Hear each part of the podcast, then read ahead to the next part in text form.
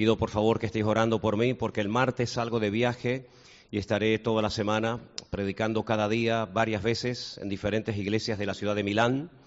Eh, estaré, por supuesto, con el pastor Antonio Panoquia, que ustedes conocen, que ha estado en alguna ocasión con nosotros aquí en Tenerife.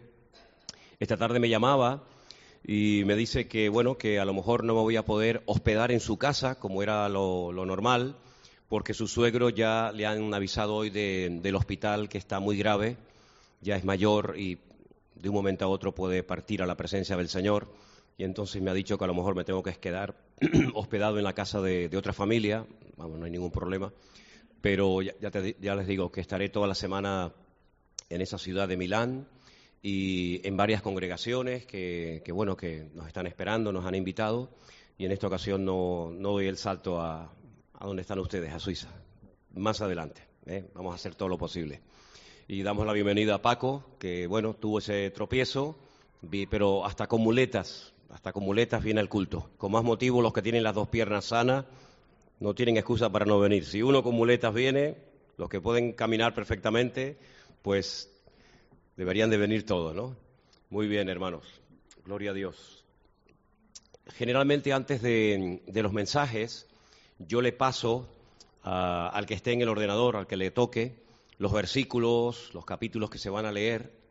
Y desde hace algún tiempo, yo no sé cuántos de ustedes saben, pero desde hace algún tiempo nuestra hermana Canderina está en la parte de arriba eh, tomando nota de todo el mensaje, porque luego todo el mensaje ella lo que hace es que lo traduce al inglés y lo publicamos en nuestra página web. Eh, es un trabajo tremendo, pero es que ha habido gente que nos ha llamado y nos han dicho, nos gustaría muchísimo poder recibir estos mensajes en inglés. Y entonces, bueno, de momento no los hacemos en audio, pero están eh, por escrito, hay ya unos cuantos mensajes. Y hoy cuando le mandaba eh, los versículos que vamos a leer en esta tarde en el estudio, en el mensaje, Canderina me mandaba, como siempre, ella me manda, ¿cómo se llama esto? ¿Cómo se llama? Eh, con E, emoticonos estas cositas de, aplausos y corazoncitos, estas cositas que a mí me encantan tanto, ¿no? Ella siempre me manda estas cosas, yo se las agradezco y me dice, me parece que hoy vamos a comer un chuletón. Me decía así, ¿no? Así que bueno, eh, observando la palabra de Dios, tengo la sensación, permítame utilizar este ejemplo, que es como si nuestro Dios tuviera una especie de calendario. Yo no sé si ustedes tenían la costumbre cuando estudiaban, en el instituto, en la universidad o donde fuera, de poner detrás de una libreta o detrás de, una, puerta o detrás de una puerta del armario eh, el horario. Yo lo ponía, pero bueno, era por ponerlo, ¿no? Porque me daba igual si tocara matemáticas, inglés, física o química, pero bueno, era más que nada para saber lo que tocaba ese día, para saber si me podía escapar o no, ¿no? Y cuando había gimnasia había que ir con la ropa para después para ducharse y cuando había inglés había que llevar el material y los apuntes de inglés, así. Y uno sabía lo que tocaba durante los días de la semana porque ya previamente te habían dado un calendario y simplemente era cuestión de adaptarte al día que te tocara ir a la escuela, ¿no? Yo creo que en ciertos sentidos es como si Dios también tuviera una especie de calendario. Y en ese calendario hay palabras claves que se utilizan en la Biblia. Vamos a analizar en esta tarde algunas de ellas. Porque en, Eclesiastés capítulo 3, versículo 1, dice que todo tiene su tiempo, todo tiene su tiempo. Y todo lo que se quiere debajo del cielo tiene su hora, absolutamente todo. Y ahí menciona un montón de cosas que todos las conocemos, tiempo para llorar, tiempo para reír, tiempo para sembrar, tiempo para cosechar, tiempo para, para todo prácticamente en la vida. Y es una declaración muy interesante que el Señor hace ahí que todo bajo el cielo tiene su tiempo. Ahora, cuando los discípulos estaban ya en el último minuto con el Señor Jesucristo a punto de ascender a la gloria y no volver a verlo nunca más, ellos desde la pequeña población o ciudad de Betania, donde vivía eh, Marta, María y Lázaro, le hicieron una pregunta al Señor muy interesante. Yo no sé cuántos de ustedes prestaron atención a la, a la lectura que en esta tarde se leía, pero en el libro de los Hechos se leyó en esta tarde que durante 40 largos días el Señor Jesucristo cuando resucitó les estuvo enseñando, les estuvo hablando acerca del reino de Dios. Hechos capítulo 1, versículo 3. Durante 40 días les habló acerca del reino de Dios. Pero si vamos al versículo 6, los discípulos le hacen una pregunta muy interesante. Entonces los que se habían reunido le preguntaron diciendo, Señor, ¿restaurarás el reino a Israel en este tiempo? Cuarenta días hablándoles acerca del reino de Dios. Pero parece que todavía tenían la duda, la incertidumbre de otro reino que a ellos les afectaba más directamente, y era si el Señor en ese tiempo iba a restaurar el reino a Israel. Hacía mucho tiempo que el reino se había dividido, el reino de Israel. Hacía mucho tiempo que en Israel ya no había reyes, no había monarquía. Quiero que sepan que cuando el país se, se dividió en dos, formando casi casi diríamos dos naciones, la del norte y la del sur, la de Israel con diez tribus y la del sur con dos tribus, Judá y Benjamín. Pues cuando murieron los últimos reyes, ya nunca más Israel en la historia volvió a recuperar la monarquía. Y ese era el sueño que tenían los judíos en la época de Jesús, que el Mesías viniera, que volviera a reunir a todos los dispersos en todas las naciones de la tierra, se reunieran las doce tribus nuevamente y otra vez volvieran a empezar con el sistema de la monarquía, teniendo sus reyes, etcétera, etcétera. Y esa era la pregunta, la duda que todavía los discípulos tenían después de haber estado 40 largos días con el Señor Jesucristo, escuchando estudios y enseñanzas y datos acerca del reino, pero de Dios. Pero ellos dicen, no, no, lo que queremos saber lo que queremos preguntarte es si el reino nos lo vas a restaurar otra vez a nosotros. Es decir, si vamos a derrotar a los romanos, que son los que nos están en este momento eh, complicando nuestra existencia, nuestra vida, y vamos otra vez a poder recuperar aquella gloria perdida que teníamos cuando teníamos nuestros reyes y nuestra monarquía. Y entonces la respuesta del Señor es muy, pero que muy interesante.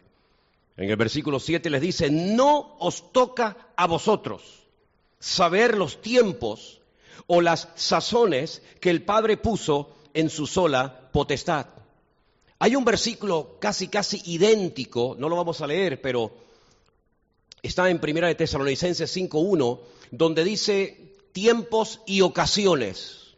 Tal vez se entienda mejor, ¿verdad? Tiempos y ocasiones, porque esa palabra tiempos y sazones, como que es una palabra que no solemos utilizar con, con frecuencia. Así que vamos a quedarnos con esas dos palabras, tiempos y ocasiones.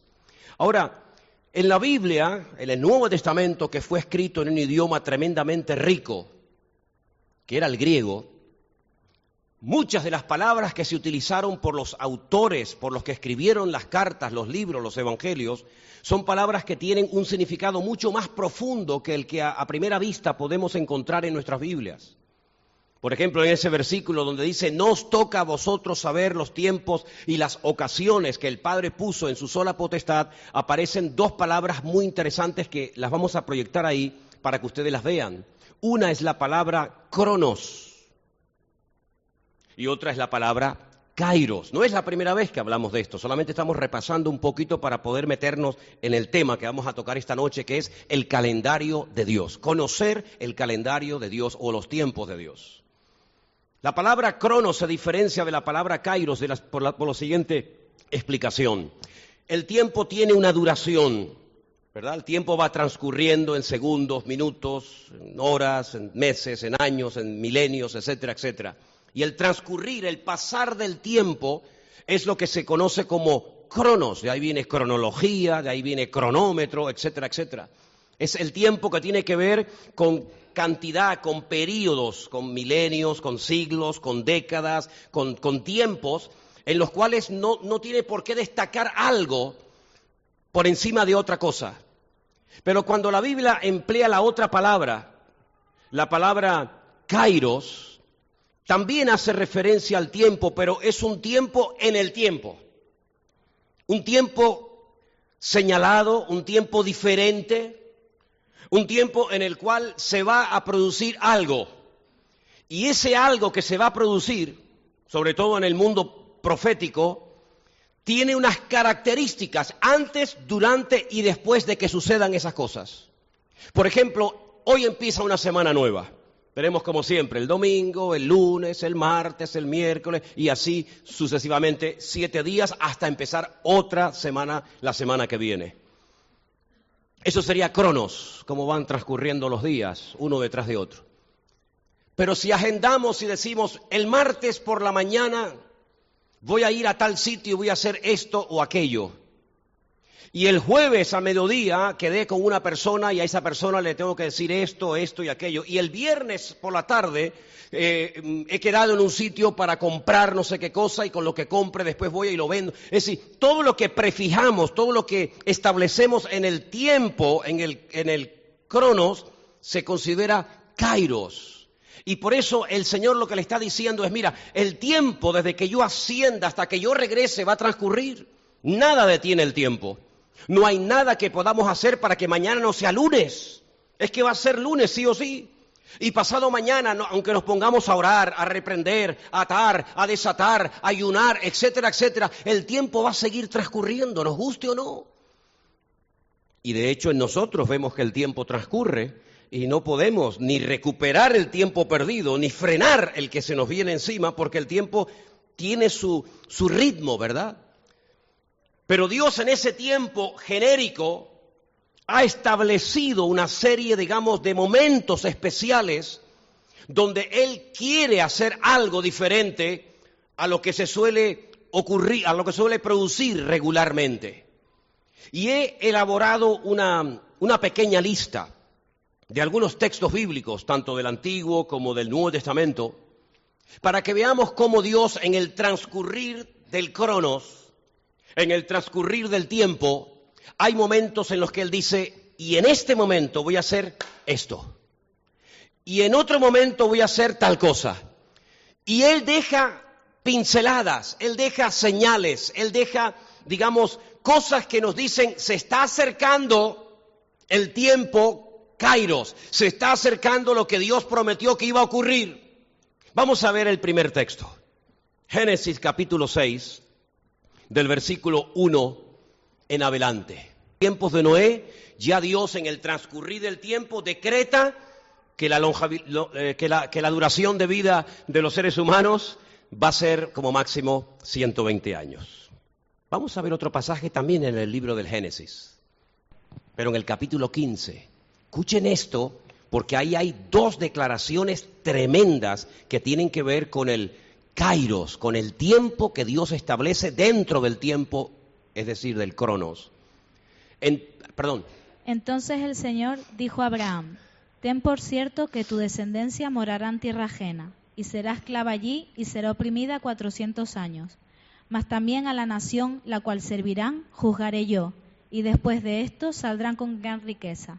Y tú vendrás a tus padres en paz y serás sepultado en buena vejez y en la cuarta generación volverán acá, porque aún no ha llegado a su colmo la maldad del amorreo hasta aquí. Fijaros, ni aún había nacido, ni existía el pueblo de Israel.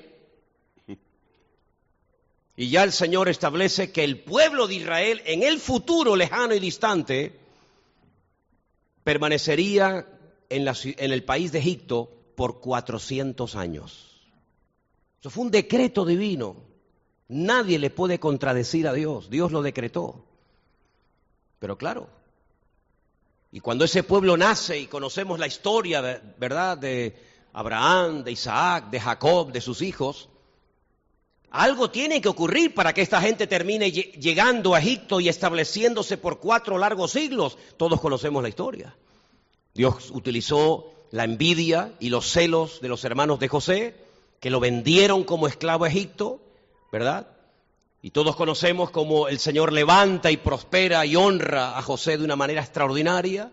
Y el Señor permite que un hambre venga a nivel mundial en aquella zona y tienen que ir obligatoriamente todos a Egipto. Y allí se radican 70 personas y allí se multiplican hasta llegar a ser como las estrellas de los cielos y permanecen 400 largos años, como el Señor ya le había dicho a Abraham antes de que naciera Moisés, antes de que naciera eh, Israel, antes de que naciera todos los, patriarcas y todas las matriarcas, ya Dios había establecido en su, en su calendario que el pueblo de Israel permanecería 400 largos años de esclavitud. Y dice que a la cuarta generación, evidentemente las generaciones duraban más, a la cuarta generación saldrían con gran riqueza y volverían otra vez a la tierra de Canaán y allí se establecerían cuando la maldad del amorreo llegara al colmo. Es decir, aquel país había sido habitado por otras naciones que no les correspondía estar allí, en la ausencia del pueblo de Israel, que era pequeñito en aquel momento, evidentemente, se habían apropiado y se habían introducido en el país naciones que no les correspondía estar allí. Y entonces algunos dirán, pero entonces esa gente si no vivían allí, ¿dónde iban a vivir? Pues en sus respectivos países. Los filisteos no eran de Israel, los filisteos eran de la isla de Creta. Pero ellos decidieron apropiarse de un territorio que no les correspondía. Es decir, vamos a ver cómo desde el principio de los tiempos Dios establece el límite de edad de los seres humanos y el lugar donde cada nación tiene que vivir. ¿Y cuántas guerras se han producido en el mundo cuando naciones han querido salir de su territorio para invadir otros territorios? ¿Verdad? Pero aquí vemos cómo Abraham recibe una noticia impresionante de 400 años, de cuatro generaciones, Dios gobernando el tiempo, Dios poniendo, permítame, en su agenda, este pueblo saldrá de aquí dentro de cuatro, después de 400 años en la cuarta generación. Por eso Moisés fracasó cuando a la edad de 40 años, él con toda la buena intención del mundo, faltaría más, sale por las calles de Egipto a ver cómo está su pueblo y dice que él ve como un egipcio está golpeando a un, a un, paisano suyo y él se levanta contra él y se levantó con tanta, con tanta fuerza que dice que lo terminó matando. Y al día siguiente quiso separar a otros dos que peleaban y alguien le dijo, me vas a matar hoy a mí como llegó a oír y a ver cosas que Dios no le permitió contárselas a nadie. Dice que él estuvo en la presencia del Señor, dice, yo vi allí cosas inefables Dice, y para que la grandeza de lo que vi y escuché no, no, me enalteciera sobremanera, el Señor me mandó un aguijón para mantenerme humilde, porque yo vi más que lo que está escrito en la Biblia. Es lo que está diciendo el apóstol Pablo. Pero Dios está diciendo a través de la boca del apóstol Pablo en este mensaje tremendo, que Dios ya ha prefijado el límite, el lugar donde cada nación tiene que vivir. Y si ustedes van al libro del Génesis, las 70 naciones, de las cuales después salieron todas las demás, cada una recibió su porción de tierra. Todas las naciones recibieron su, porción de tierra. El problema fue cuando el hombre quiso alterar el orden establecido por el Señor y unos se quisieron apropiar de lo de los otros y los otros se quisieron apropiar de lo de los unos y ahí entraron guerras y conflictos y muerte y matanza sin ninguna necesidad. ¿Se dan cuenta? Pero es Dios el que controla el tiempo, es Dios el que lleva su agenda, es Dios el que prefigura los tiempos, el que limita las naciones y es Dios el que controla todo lo que ocurre bajo el cielo. En el libro del profeta Daniel, en el capítulo 2, el rey Nabucodonosor tiene un sueño tremendo. Daniel recibe la revelación del sueño y la interpretación de dicho sueño. Y miren lo que dicen, lo que dice a partir del versículo 20. Y Daniel habló y dijo: sea, bendito el nombre de Dios de siglos en siglos, porque suyos son el poder y la sabiduría. Él muda los tiempos y las edades, quita reyes y pone reyes, da la sabiduría a los sabios y la ciencia a los entendidos. Él, muda los tiempos, perdón, sí. Él revela lo profundo y lo escondido, conoce lo que está en tinieblas y, y con él mora la luz. Él quita y pone reyes, Fíjense, quédense con esa expresión, Él quita y pone reyes. Es decir, no es el hombre el que se pone, es Dios el que lo pone. Y es Dios también el que lo quita, aunque a veces nos cuesta entender esto, pero es Dios el que controla la historia, los gobernantes, los políticos, las naciones, absolutamente todo. Sí. A ti, oh Dios de mis padres, te doy gracias y te alabo, porque me has dado sabiduría y fuerza, y ahora me has revelado lo que te pedimos pues nos ha dado a conocer el asunto del rey. Amén. ¿Te das cuenta? Ellos están orando porque el rey ha dado un decreto de que el que no le diga el sueño que soñó el rey y la correspondiente interpretación serán muertos. Daniel pide tiempo, Daniel ora y cuando le dice yo he recibido la revelación, El rey como que lo quiere honrar, lo quiere exaltar desmedidamente y él dice, no es a mí al que le tienes que dar las gracias, no es a mí al que le tienes que dar la gloria, sino al Dios del cielo, porque él me ha revelado, al Dios de mis padres me ha revelado la, la interpretación y el sueño que has tenido. Y una de las cosas que le dice, aprovechando la oportunidad, es que mira, Dios es el que pone, Dios es el que quita, no eres tú, no son ustedes los que mangonean la historia, las naciones a su, a su, conveniencia, sino por encima de ustedes está el Señor de señores y el Rey de reyes. Y a veces uno se pregunta, ¿cómo una persona tan mala y tan tirana y tan criminal Dios permitió que estuviera? Bueno, no vamos a entender todo lo que ocurre en la historia, pero Dios nunca pierde. Dios tiene todo bajo el control y todo va según el plan y el diseño de Dios. ¿Cuántos dicen amén? En el libro del Gálatas, la carta de Pablo a los Gálatas, dice algo referente al Kairos de Dios, como Dios dice ahora, ¿verdad? Referente a la primera venida del Mesías, primer, el nacimiento del Señor Jesucristo. Gálatas 4:4, por favor. Pero cuando vino el cumplimiento del tiempo, Dios envió a su Hijo, nacido de mujer y nacido bajo la ley cuando vino el cumplimiento del tiempo. Es decir, no nació porque ahora, ¿no? Sino, sino había un tiempo, en el tiempo prefijado y establecido por el Señor, y el Señor Jesucristo nació fuera de toda posibilidad humana de nacimiento. El Señor Jesucristo fue librado de una forma espectacular a pesar de que había un rey terrible llamado Herodes que mandó a matar a niños menores de dos años. El Padre lo protegió de una forma sobrenatural porque el Señor quería que su hijo naciera en ese tiempo. Y en ese tiempo el Señor nació. Aunque vivían en una parte del país, tuvieron que desplazarse a la otra para que se cumpliera lo dicho por el profeta Miqueas, que había dicho que en Belén de Judea nacería el Mesías. Si vemos cómo Dios controla absolutamente todo, no hay ni un detalle, por difícil que fuera de cumplirse, que no se cumplió, porque Dios controla nuestras vidas y controla el tiempo de la humanidad. Durante muchos siglos los profetas intentaron entender este misterio del tiempo dentro del tiempo. Y se preguntaban y leían y oraban y ayunaban, Señor, revélanos cuándo, cómo, qué, qué persona será el Mesías. ¿Será ese niño que nació de una mujer estéril, ¿será ese el Mesías? No, Isaac no era. Bueno, pues a lo mejor en la siguiente generación otra mujer estéril ora y el Señor le, permite dar a luz, será, será, no sé, será este, será aquel, será Moisés que era niño hermoso, será que, será por aquí. Bueno, mira lo que dice primero de Pedro, capítulo 1, verso 10, cómo los profetas durante mucho tiempo invertían tiempo de su vida para descubrir el tiempo dentro del tiempo de Dios. Los profetas que profetizaron de la gracia destinada a vosotros inquirieron y diligentemente indagaron acerca de esta salvación, escudriñando qué persona y qué tiempo indicaba el Espíritu de Cristo que estaba en ellos, el cual anunciaba de antemano los sufrimientos de Cristo y las glorias que vendrían tras ellos.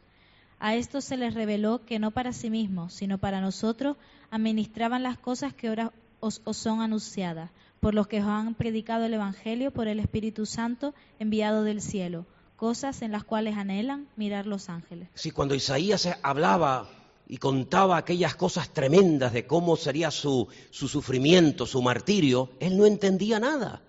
Cuando Daniel recibía aquellas revelaciones en Babilonia acerca de las setenta semanas y cómo hasta los ángeles o arcángeles venían y le tenían que dar sabiduría y le decían, tú tranquilo Daniel, aunque no entiendas, tú escribe porque esto no es para tu tiempo, sino para el tiempo del fin. O cuando Miqueas recibió el lugar del nacimiento del Mesías y así cada uno de los profetas del Antiguo Testamento fueron recibiendo información como las piezas de un gran puzzle y todos no tuvieron toda la información hasta que se completó toda la escritura.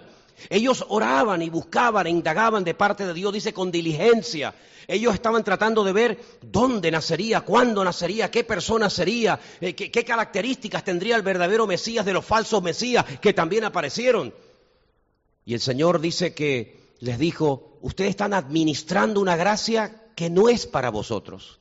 Ustedes están recibiendo una información que tienen que escribirla, pero no la vais a entender, porque no solamente no la vais a entender porque sale mucho más allá de vuestro intelecto, de vuestro conocimiento, sabiduría, sino que además ustedes no van a disfrutar de esto. Ustedes ni lo van a ver predicar, ni lo van a ver sanar enfermos, ni lo van a ver crucificado en la cruz, ni lo van a ver resucitado, ni lo van a ver de ninguna manera, porque esto no es para vuestro tiempo.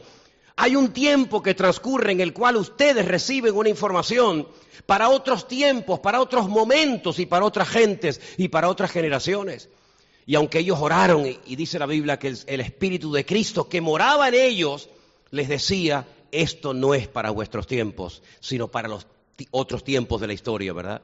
Y qué hermoso es saber cómo el Señor ha ido revelando su propósito, su plan eterno, desde el principio de los tiempos, desde aquella primera profecía que encontramos en el capítulo 3, verso 15 del libro del Génesis, hasta que el Señor Jesucristo nace en Belén de Judea, vemos cómo pasaron siglos y vieron todo tipo de guerras y todo tipo de, de injusticias, pero todo se fue cumpliendo a la perfección porque cuando Dios decreta, cuando Dios declara algo, no hay nada ni nadie que lo pueda detener. ¿Cuántos dicen amén? Tenemos un pasaje extraordinario que quisiera explicar lo que ahí le intentó transmitir el Señor Jesucristo a la mujer samaritana. Juan capítulo 4, versículo 22. Es una conversación que solamente aparece en el capítulo 4 del Evangelio según San Juan. Si no fuera por el Evangelio de Juan, nunca sabríamos que Jesús estuvo en Samaria hablándole a esta mujer, porque solamente, repito, aparece la conversación muy interesante y profunda con la mujer samaritana en el Evangelio de Juan. Y en el capítulo 4 el Señor dice lo siguiente. Vosotros adoráis lo que no sabéis, nosotros adoramos lo que sabemos, porque la salvación viene de los judíos. Ahora, las cosas que el Señor Jesucristo le dijo y le reveló a esa mujer son impresionantes. Cuando el Señor Jesucristo le dice a una samaritana, ustedes adoran lo que no saben. Nosotros, por el contrario, adoramos con conocimiento de causa. Nosotros sabemos a quién estamos adorando. Es una forma indirecta de decirle, nosotros nunca hemos dejado de adorar al Dios de Abraham, de Isaac y de Jacob. Nosotros nunca hemos dejado de adorar al verdadero Dios. Ustedes han adorado a becerros. Ustedes han adorado a divinidades hechas por las manos del hombre, que se levantaron y se construyeron hace siglos para que no fuerais a Jerusalén y os entrara la nostalgia de vivir fuera de las fronteras de, la ciudad de Jerusalén y no disfrutar de la bendición y de la gloria que aquí se derrama. Ustedes adoran cosas que no saben ni entienden. Nosotros, por el contrario, adoramos lo que sabemos. Y no solamente adoramos lo que sabemos, sino que además le dijo a esta mujer, oye, y se lo dijo de tal manera que no se sintió ofendida, porque la salvación procede de nosotros, los del sur de los judíos. Ustedes son israelitas, pertenecen al reino de Israel. Nosotros somos de la tribu de Judá, somos judíos. Y la salvación no viene del norte, la salvación viene de los judíos.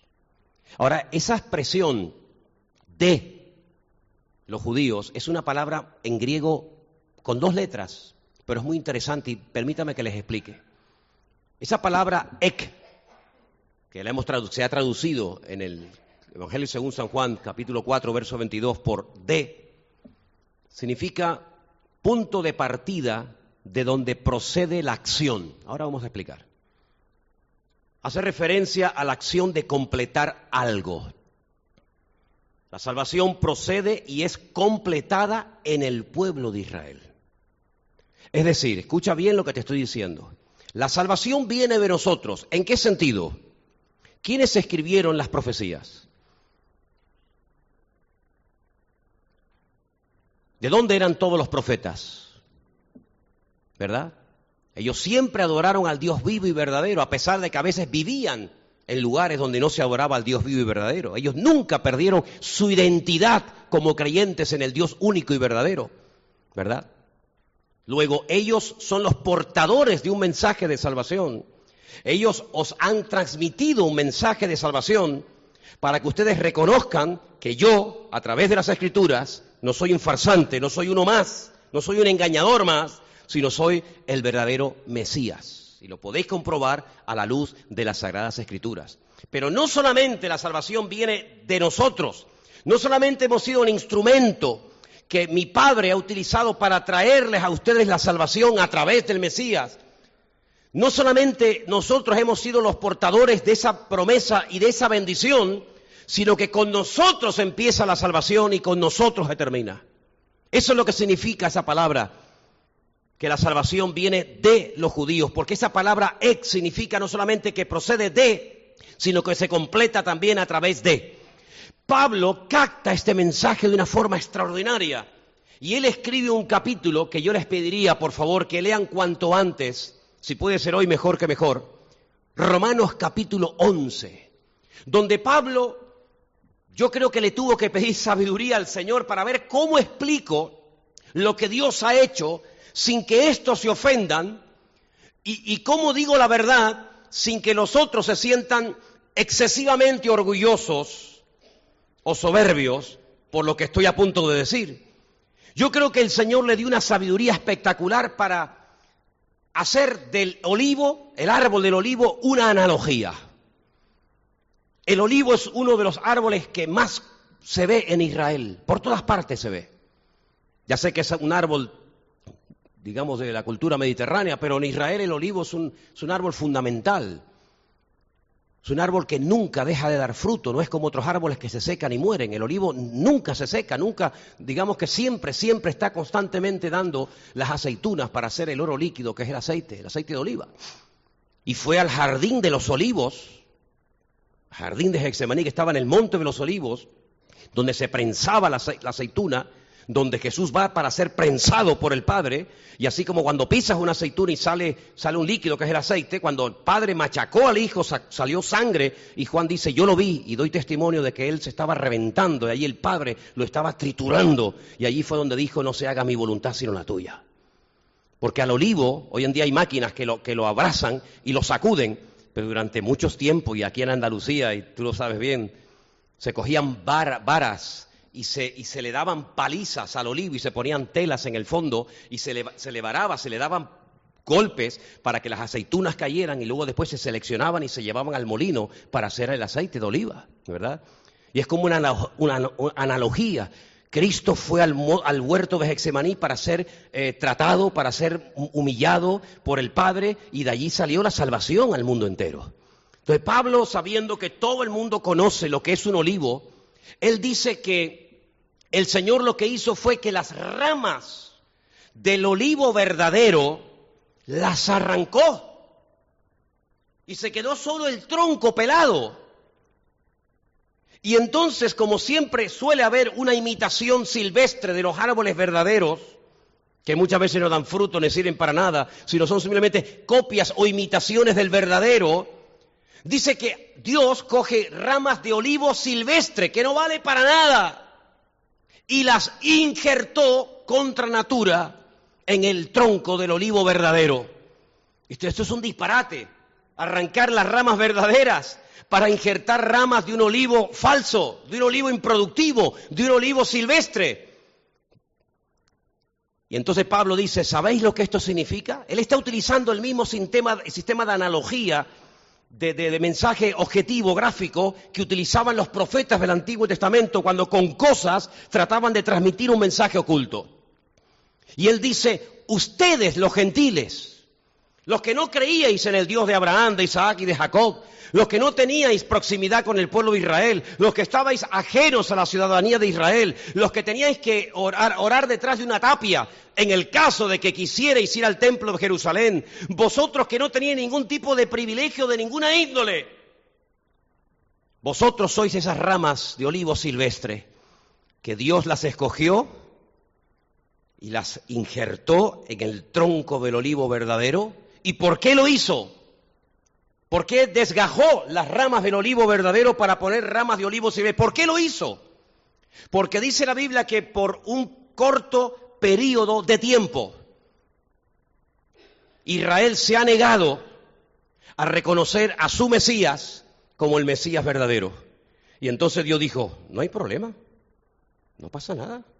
Yo os arranco, os pongo a un ladito, no os desecho, sino simplemente os pongo a un lado injerto en el olivo verdadero las ramas del olivo silvestre, y le digo a las ramas injertadas de olivo silvestre en el olivo verdadero, cuidado, no se enaltezcan, Porque no son ustedes las ramas las que alimentan y bendicen al tronco, sino es el tronco verdadero que es Israel el que les alimenta a ustedes. Y poderoso es Dios, dice Pablo, poderosísimo es nuestro Dios, para volver a injertar las ramas del olivo verdadero y hacer de, los dos pueblos un solo pueblo que alaba y glorifica al Señor. Y dice la Biblia, y si la desobediencia temporal de Israel enriqueció al mundo entero, si haciéndolo mal, millones y millones de gentiles han abrazado el Evangelio y reconocido al Mesías judío como el Mesías verdadero, si haciéndolo mal ha enriquecido a Israel al mundo, imagínense cuando ellos se arrepientan y reconozcan como ustedes ya han arrepentido, ya habéis reconocido al Mesías verdadero. Dice, será la riqueza más grande de toda la tierra. Y por eso en Romanos capítulo 11, versículo 15, leemos este versículo poderosísimo y es el último que vamos a leer en esta noche. Porque si su exclusión es la reconciliación del mundo, ¿qué será su admisión sino vida entre los muertos? Es decir, Dios tiene un plan eterno antes de la creación del sol, de la luna, de Adán, de Eva, de la humanidad, antes de crear cualquier cosa, antes de dar cualquier orden, Él ya había establecido que su Hijo amado moriría en una cruz en la ciudad santa de Jerusalén. Porque Él ya conocía de antemano, faltaría más, todo lo que iba a ocurrir, la desobediencia, la rebeldía, los adulterios, las guerras, las matanzas, lo sabía todo. Sabía que iba a ocurrir el diluvio, sabía que después del diluvio seguirían igual o peor que antes. Sabía lo de la torre de Babel, sabía absolutamente todo, sabía antes de poner a Adán y Eva en el jardín del Edén que Satanás, aquel arcángel caído, iba y les iba a engatusar y los iba a enredar, iban a pecar contra Dios, lo sabía todo. Por eso antes de que ocurra todo, Pablo dice en Efesios que antes de la fundación del mundo, ya estaba establecido por el eterno Dios que su Hijo amado algún día vendría humanado, encarnado a este mundo a morir por el ser humano. Ya lo sabía perfectamente. No, es, no hay plan B en Dios, hay un solo plan. Entonces la idea era que los judíos evangelizaran al mundo entero y alcanzaran a los gentiles. Pero dice que por un tiempo se pararon y dijeron, no, no, no, no, no, no, no, no queremos, no queremos salir de aquí, no, pues no pasa nada. Ustedes se quedan aquí esperando, vamos a alcanzar a todo el mundo gentil hasta que se cumpla la plenitud de los gentiles y luego otra vez volvemos a retomar el tiempo con vosotros y quiero deciros algo, yo no sé cuántos de aquí se van a convertir, digo humanamente, ¿eh? no sé cuántos se van a convertir de aquí, aunque dice la Biblia de todas las naciones, pueblos, tribus y lengua, la cual nadie puede contar. No podemos saber la cifra exacta de inconversos gentiles, no judíos que se van a convertir, pero sí sabemos por decreto divino que todo Israel será salvo. ¿Qué te parece? Todo Israel será salvo y para mí no es simbólico. Para mí es literal. Todo el barrio de Mea Sharim, donde viven los ultraortodoxos judíos, todos se van a convertir al Mesías. Todos. Desde el presidente hasta el último, todo, todo, el país, toda Israel, todos los millones y millones de judíos van a caer de rodillas y reconocer que su verdadero Mesías es Yeshua Hamashiach y a él lo van a adorar y a él lo van a honrar. Es una promesa divina. Dios ha dicho, conmigo no puede nadie. ¿No queréis creer? Ahí os quedáis. Y ahora ustedes provóquenles a celos a ellos. Ahora que ellos le vean bendecidos, que ellos le vean sanados, que ellos le vean cómo echan demonios, que ellos le vean cómo son prosperados, para provocarles a celos, para ponerles con los dientes largos y para que os pregunten, pero ¿qué os ha pasado? Que hemos aceptado a vuestro Mesías y entonces se va a producir la reconciliación mundial, porque ¿dónde y con quién empezó la iglesia? Empezó en Jerusalén, en una casa que la conocemos como el aposento alto, que no era otra cosa que el templo de Jerusalén. ¿Qué significa aposento alto? La casa alta. ¿Y cuál era la casa más alta de Jerusalén? ¿Cuál era el lugar más alto de Jerusalén? El monte Moriah. ¿Qué significa Moriah? Dios es mi maestro. Eso significa Moriah.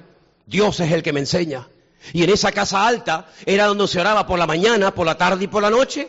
Y allí iban los, y allí iban en el capítulo 3 de los Hechos, Juan y Pedro a la hora de la oración a orar, y allí es donde estaban orando, y por eso miles de personas le oyeron hablar en otras lenguas las maravillas del Señor, porque estaban en lo más alto, porque en los lugares altos es donde Dios ha hecho cosas importantes.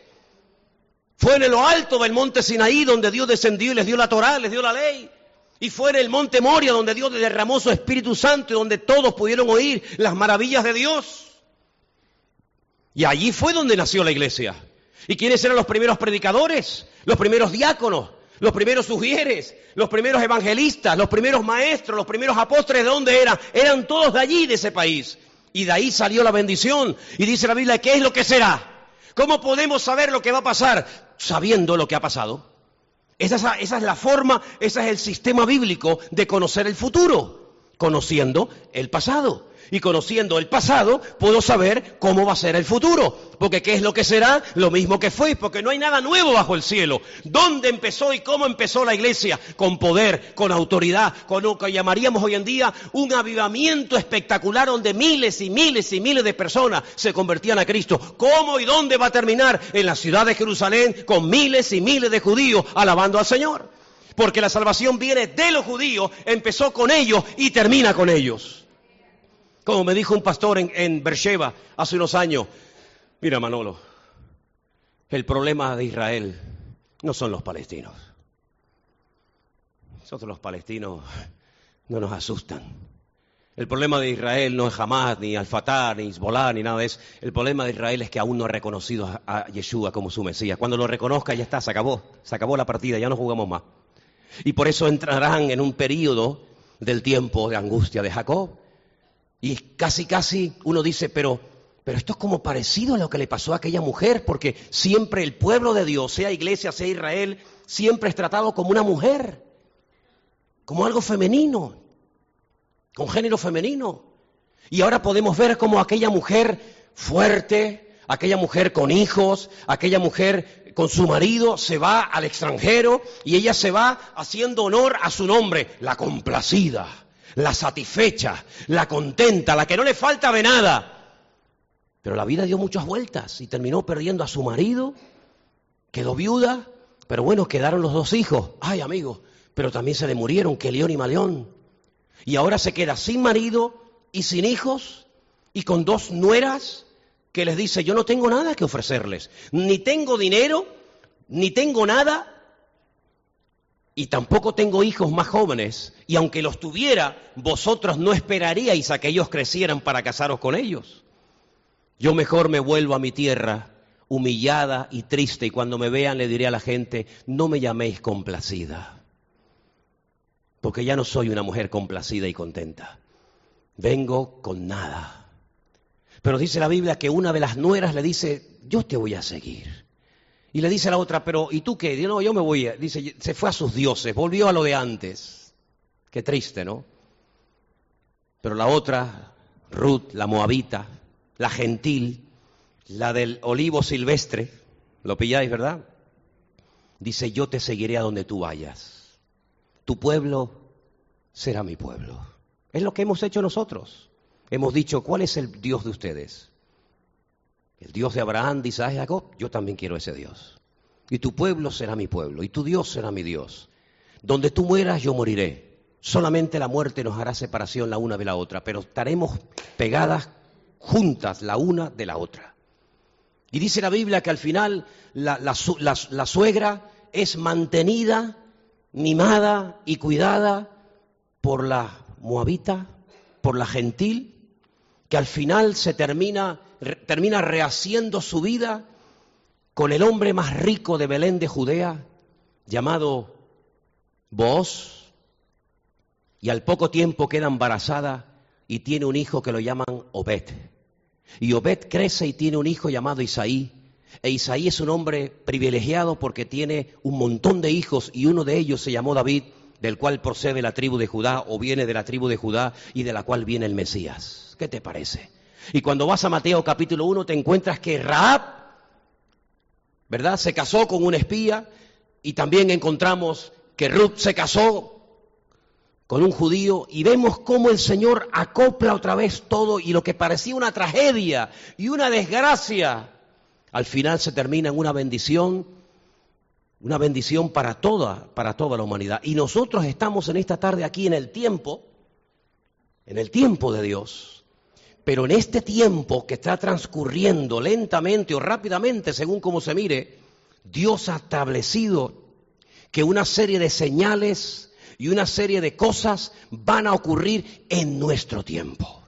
Y por eso estamos estudiando con lupa con sumo cuidado las profecías de la Biblia. Porque sabemos que nosotros no vamos a tener que indagar para ver dónde tiene que nacer el Mesías, porque eso ya pasó. Eso no es para nuestro tiempo.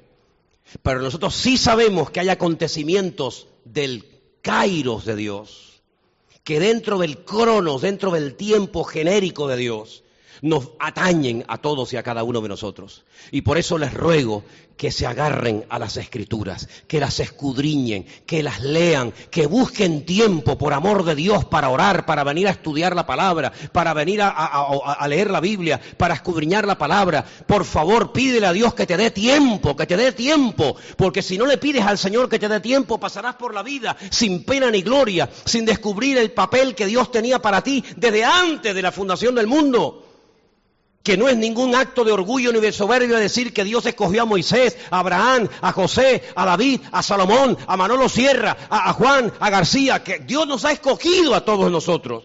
Y ellos tuvieron un propósito, ellos tuvieron una voluntad que realizaron al pie de la letra. Y Noé, gloria a Dios, que se tomó en serio la construcción del arca. Y Moisés se tomó en serio hacer las copias de la Torá. Y así sucesivamente. Pero nosotros también, impregnados de ese espíritu de responsabilidad, tenemos que tomarnos en serio el rol, el papel, la función por la cual Dios ha permitido que tú y yo naciéramos. Así que basta de quejas, basta de mirarnos el ombligo y preguntémosle al Señor, ¿qué quieres hacer conmigo? Y quiero terminar este mensaje en esta tarde diciéndote esto. Un judío gran conocedor de la ley de Moisés, rabino importante de su época, criado a los pies del nieto de Gilel, uno de los rabinos más grandes que jamás ha existido, nada más y nada menos que Gamaliel. Cuando se encuentra camino hacia Damasco con el Señor Jesús, con el Mesías, y cae a tierra, le dice, ¿quién eres? La respuesta fue rápido, yo soy Jesús a quien tú persigues. Ya sé quién me ha tirado, ya sé quién está por encima de mí, ya sé quién controla mi equilibrio, ya sé quién controla mi existencia, ya sé ante quién me he caído, ante Él. Y ahora, Señor, ¿y ahora qué quieres que haga? Él iba en su tiempo, ¿verdad?, para buscar a los cristianos a Damasco y llevarlos otra vez a Jerusalén, a obligarles a que claudicaran del camino, como se llamaba a los cristianos en aquel tiempo. Pero ahora Dios me ha cambiado la vida, como a nosotros nos ha cambiado la vida. Como a nosotros el Señor se nos presentó y nos cambió y nos transformó y nos sacó a unos de la droga, a otros de la prostitución, a otros del alcoholismo, a otros de la ignorancia, a otros de la brujería. Y Dios nos sacó de nuestros mundos, de nuestros Egiptos nos sacó el Señor. ¿Pero para qué? ¿Para qué nos sacó el Señor? Para que anunciemos las virtudes de aquel que nos llamó de las tinieblas a su luz admirable y para que cumplamos con nuestro cometido y sepamos que en estos últimos tiempos en los cuales estamos viviendo hay muchas cosas que se van a, cumplir porque Dios así lo ha establecido. Y estamos tirando sellos, trompetas, copas, sueños, visiones, caballos que cambian de color. ¿Por qué? Porque sabemos que los tiempos se acortan, porque hasta el diablo lo sabe que le queda poco tiempo. Y la iglesia también tiene que partir de la base de que los tiempos se acortan y no podemos estar preocupados en pagar deudas que parece que algunos cristianos su preocupación mayor en la vida es pagar y pagar y pagar y pagar por amor de Dios. Son los esclavos del siglo XXI, que en vez de trabajar para el faraón, trabajan para Pedro Sánchez, que es otro faraón. Pero Dios nos ha liberado para que vivamos en la libertad gloriosa de los hijos de Dios y tengamos tiempo para entender las cosas de nuestro tiempo. Cierra tus ojos, oramos al Señor. Esta era la comida que tenía para ti esta tarde, el chuletón, como decía Canderina. Te damos gracias por tu palabra, Señor. Gracias por tu palabra poderosa y preciosa, que nos abre los ojos y nos muestra el camino a seguir. Gracias, Dios mío, Porque hemos entendido el porqué de muchas cosas. Donde no hay casualidades, donde no hay coincidencias, sino que hay tiempos establecidos por ti, soberano Dios, para que se ejecuten tus planes. Y si quieres utilizarnos a nosotros en este tiempo como instrumentos en tus manos, aquí estamos dispuestos, Señor. Úsanos como tú quieras y cuando tú quieras. Que no pasemos por esta vida sin preguntarnos, ¿qué quieres hacer conmigo, Señor? Porque no hemos nacido por casualidad, hemos nacido con un propósito. Y en esta tarde pedimos que nada frene ni estorbe el propósito de Dios para nuestra vida. Gracias Señor te damos. Dale gracias al Señor ahí donde estás y dile Señor, cuenta conmigo Señor. Y abre mis ojos para entender por qué yo te conocí, por qué me predicaron el Evangelio, por qué me has traído aquí. ¿Qué hago en este lugar, Señor? Úsame, Dios mío, úsame, Señor.